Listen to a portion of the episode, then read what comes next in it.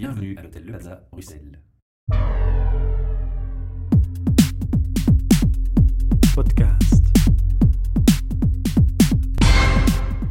Welkom bij een nieuwe aflevering live van het Plaza Hotel, nog steeds, en waar wij ook elke maand te gast zijn.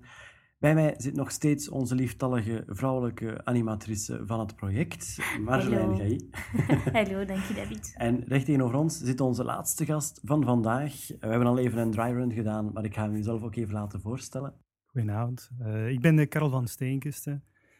En ik eh, kom jullie hier vandaag eh, wat toelichten wat wij binnen onze vereniging VDP-ADP eh, voor HR-professionals doen en wat wij voor uw luisteraars kunnen betekenen. Ja, natuurlijk, ja, ik denk dat elke luisteraar nu zich afvraagt van, wat is VDP uiteraard? VDP is een vereniging van HR-professionals. Het is een vereniging die al een twintig jaar, een twintigtal jaar bestaat.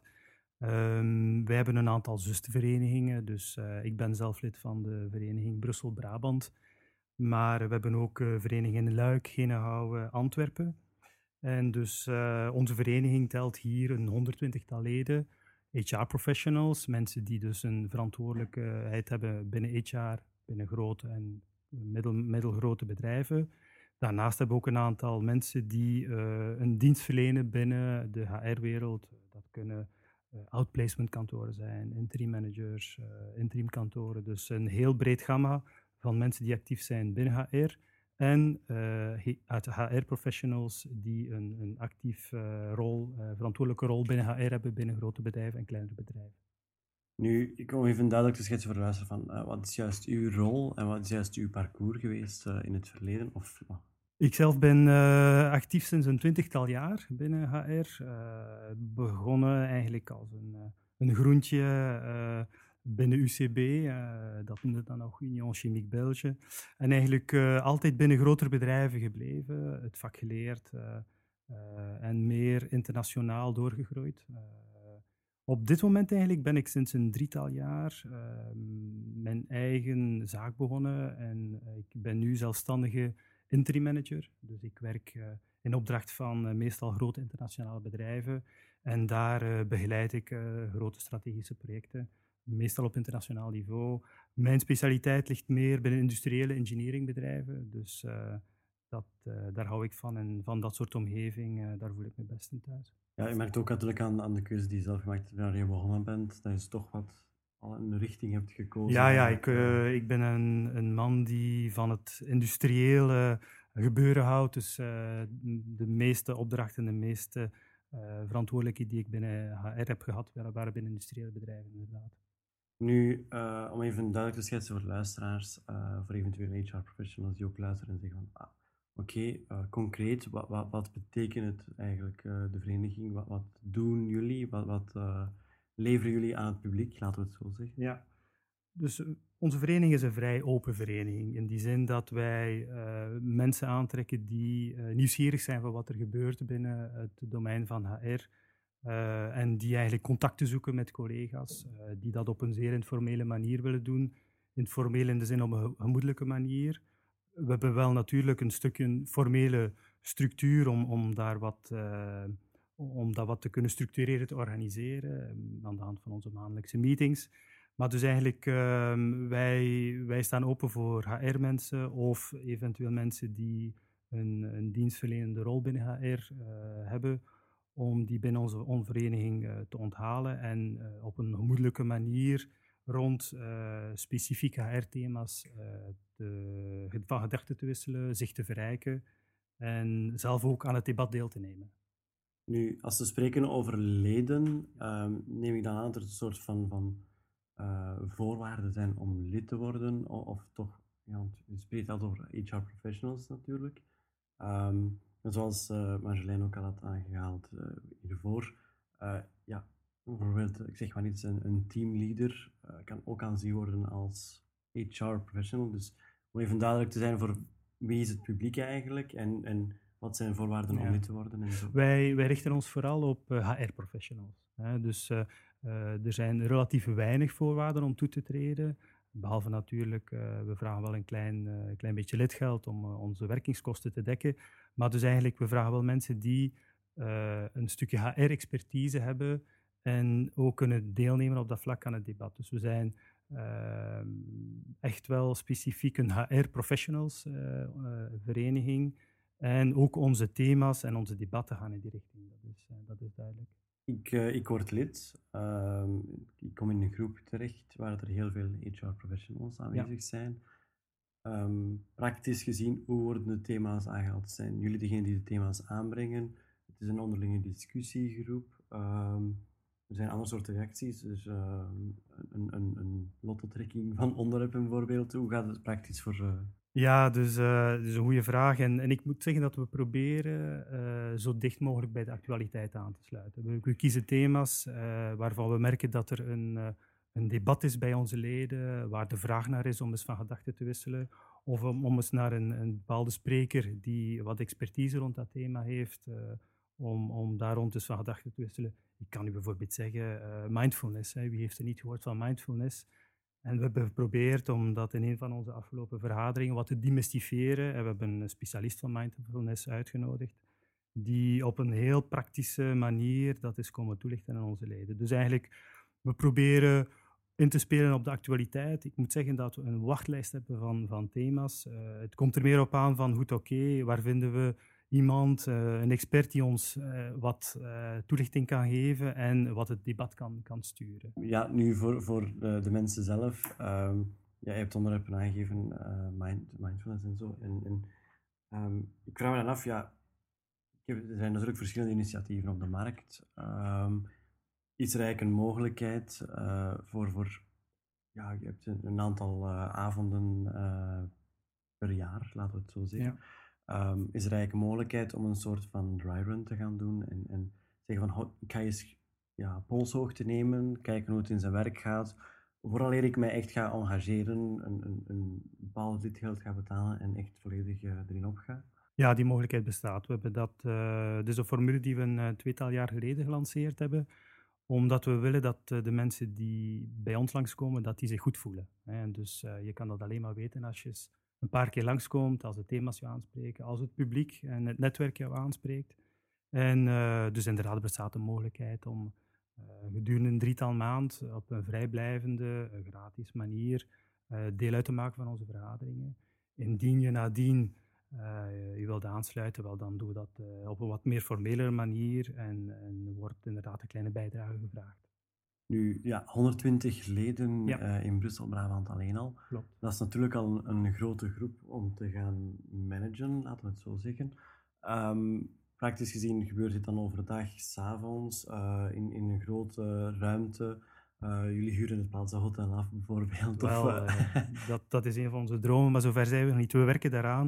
Het is inderdaad zo dat, uh, ja goed, er is natuurlijk een, er komt een stukje logistiek bij kijken. Hè. Dus we proberen de mensen op een correcte manier te onthalen, een drankje aan te bieden, na het, het, wat formelere gedeelte van de themabehandeling is er natuurlijk ook altijd tijd en ruimte en vraag om wat te netwerken. We proberen dan een drankje en een sandwich aan te bieden. Uh, de meeste van onze vergaderingen vinden s'avonds plaats. En ik moet zeggen dat we dit meestal doen in uh, bedrijven, ruimtes van onze leden, uh, die de mogelijkheid hebben om een maar iets groter... is ook een groot voordeel voor de andere leden. Die krijgen eens een bepaald bedrijf van binnenuit ja, te zien en eigenlijk een soort van kennismaking van ja. ah, hoe is hier alles opgebouwd. Want vandaag de dag, hoe je het ook draait of keert, je hebt wel twee strekkingen in de bedrijven. Je hebt nog de klassieke manier van werken. Je hebt het plateau, je hebt een broodje, nog een broodje. En dan, een ander verdiepen allemaal aparte kotjes, broodjes. En dan heb je uiteraard langs de andere kant een nieuwe stroming, een moderne stroming, het uh, New World of Work. Um, die dan ook meer naar openheid gaat, naar, naar open bureaus. Dus je krijgt eigenlijk ook verschillende aspecten binnen. Ja, inderdaad. Het is een, naast het feit dat het voor ons uh, een, een, een, voordeel is op vlak van logistiek en dat we een, een, goed onderkomen vinden, laat het jou ook toe om eens langs te gaan bij, bij een aantal bedrijven en eens van binnenuit te zien hoe de bureaus georganiseerd zijn, want die zeggen inderdaad, zoals je zegt, ook veel over de bedrijfscultuur ja, zeker van, een organisatie. Uh, ja.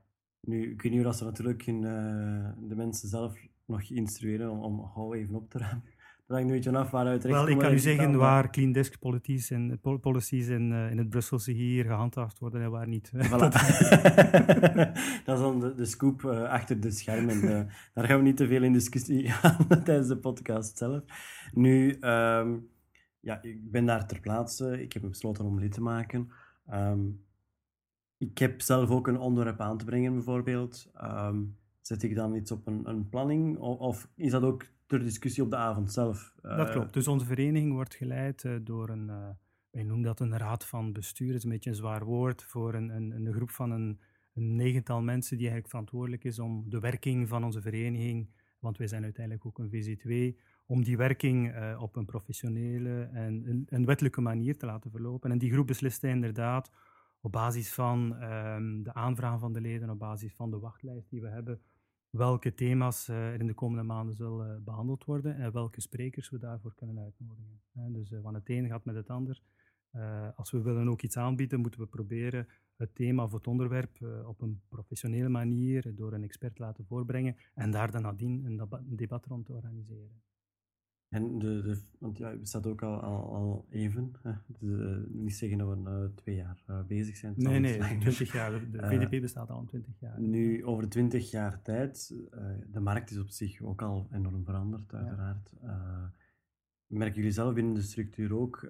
want ja, je kan wel bepaalde vaste, klassieke topics hebben, ehm, maar met veranderingen die, die weer overal rondgaan, neem ik aan dat, maar je zegt ook, je streeft naar de actualiteit uh, merk je binnen de groep zelf, 20 jaar oud, um, dat er ook al een verschil is in generaties, laten we zeggen. Um, dat je merkt van, ja, je hebt de jonge HR-professionals die binnenkomen, die een bepaalde visie, bepaalde mening hebben, die daar per se niet, niet, niet slecht is, nee.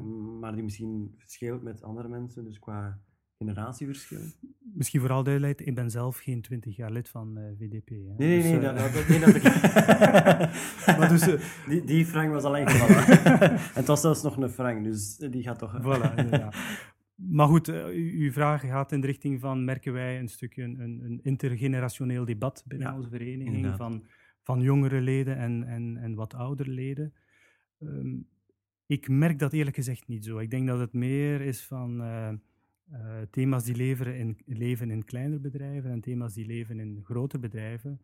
Waar wij wat, wat wij wel merken op vlak van de vraag van onze leden is, er is heel wat meer vraag naar uh, de softere onderwerpen binnen, binnen HR. Ik denk indien je de onderwerpen zou zien van 10, 15 jaar geleden, dan zou dat echt meer binnen het domein het harde HR, denk ik, zijn, meer het transactionele HR. Terwijl vandaag, je ziet, we hebben een onderwerp rond, mindfulness. Ehm, rond sociale media. Dus dit zijn zaken, denk ik, die, die we volgen daar natuurlijk een beetje de, de trend van de tijd. En wij evolueren natuurlijk ook mee met, met HR en met alles wat leeft binnen het HR-domein, inderdaad. Kan je zeggen, um, op de periode dat je nu binnen de vereniging zit, dat je merkt dat ook bij de HR-wereld, denk, op elk niveau is er eigenlijk wel een, een, een extra kantje, namelijk de marketing uh, die vooral belangrijk wordt. Uh, en dan bedoel ik niet enkel marketing als in flyers en, en, en wat dan ook allemaal, maar ook, zoals je zelf zegt, social media enzovoort.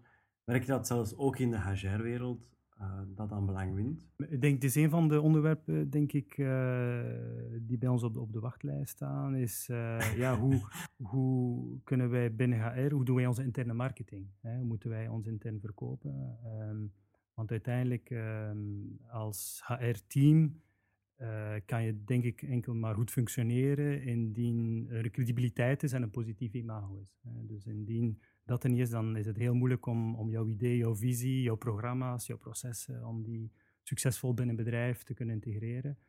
Um, en ik weet dat dat binnen veel bedrijven een, groot probleem is. Hè. De perceptie van, uh, van het HR-team eh, wordt heel dikwijls uh, als een boeman gezien of men is, uh, ik word naar HR geroepen. Hè, dus uh, wat, wat staat er mij te, te wachten? Dus inderdaad, die perceptie van HR en de interne marketing, ik denk dat dat een zeer interessant onderwerp is. Omdat ik zelf heel sterk geloof dat een, een, een open HR-team de beste garant is om, om goed te kunnen functioneren binnen een bedrijf en ook goed aan te voelen wat er leeft binnen een bedrijf.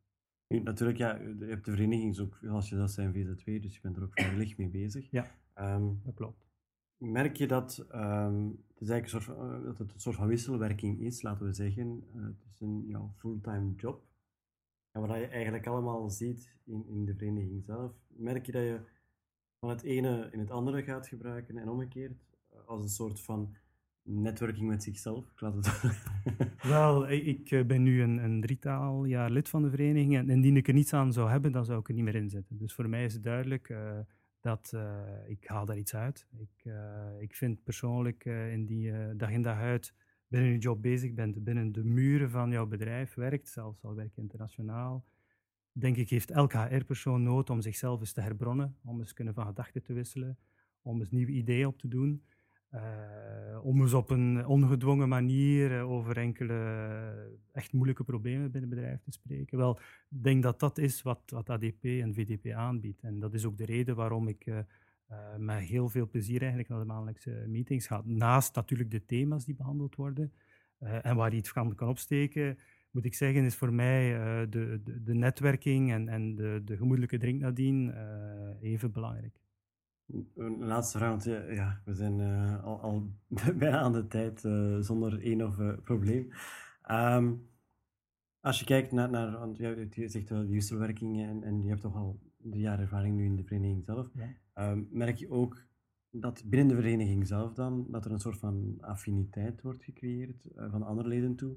Je hebt natuurlijk je persoonlijke affiniteit met de vereniging zelf, maar merk je dat bij de leden, toch een hele grote groep, er eigenlijk een, een gezamenlijk engagement is naar, naar een, een bepaald uh, idee. Of, ik wil zeggen, ja, je zegt, als, als het me niet zou interesseren, zou ik er zo geen jaren in zitten.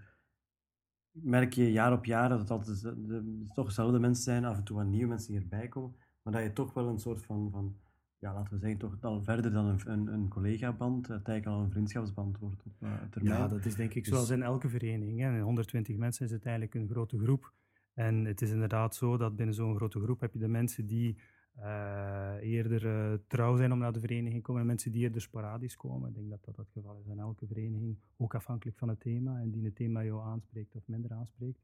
En natuurlijk is het zo dat binnen zo'n grote groep heb je dan enkele mensen waar je meer affiniteit mee hebt. Maar goed, ik denk dat dat uh, niet specifiek is aan VDP, maar dat dat binnen elke vereniging, het kan ook een sportvereniging zijn, dat dat zo is.